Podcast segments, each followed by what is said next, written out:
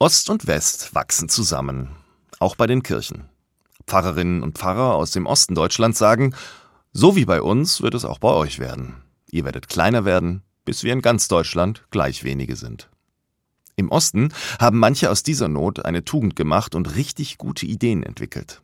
Zum Beispiel in Lutherstadt Eisleben in Sachsen-Anhalt. Die Kirchengemeinde in Eisleben hat gerade mal 1000 Gemeindemitglieder, muss sich aber um drei mittelalterliche Kirchen kümmern. Die Alternative wäre, die Kirchen verfallen zu lassen oder zu verkaufen. Aber wer will schon eine Kirche kaufen, die man dann teuer renovieren muss, weil das Denkmalamt da noch ein Wörtchen mitzureden hat. Also hatten sie in Eisleben für zwei Kirchen besondere Ideen. In der Nikolaikirche stehen jetzt mehr als 20 schwarze Schränke. Die sehen aus wie mittelalterliche schwarze Türme. Ein Kreuz ist vorne auf den Schranktüren zu sehen, denn die Nikolaikirche wird inzwischen ausschließlich als Beerdigungskirche genutzt und in den Schränken findet die Urne nach der Trauerfeier ihre Ruhe. Der Platz in einem der Urnenschränke kostet natürlich Geld und damit kann die Kirche erhalten werden. Es gibt über 1000 Plätze.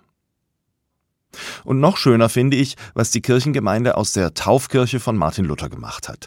Die wurde nämlich auch renoviert. Dort findet man nun einen Taufbrunnen in der Mitte der Kirche. Hier können auch bequem Erwachsene oder Jugendliche getauft und dabei ganz untergetaucht werden. Klasse, wenn man solche innovativen Ideen hat und so trotz schwieriger Aussichten nicht den Mut verliert. Mir ist das jedenfalls ein Vorbild.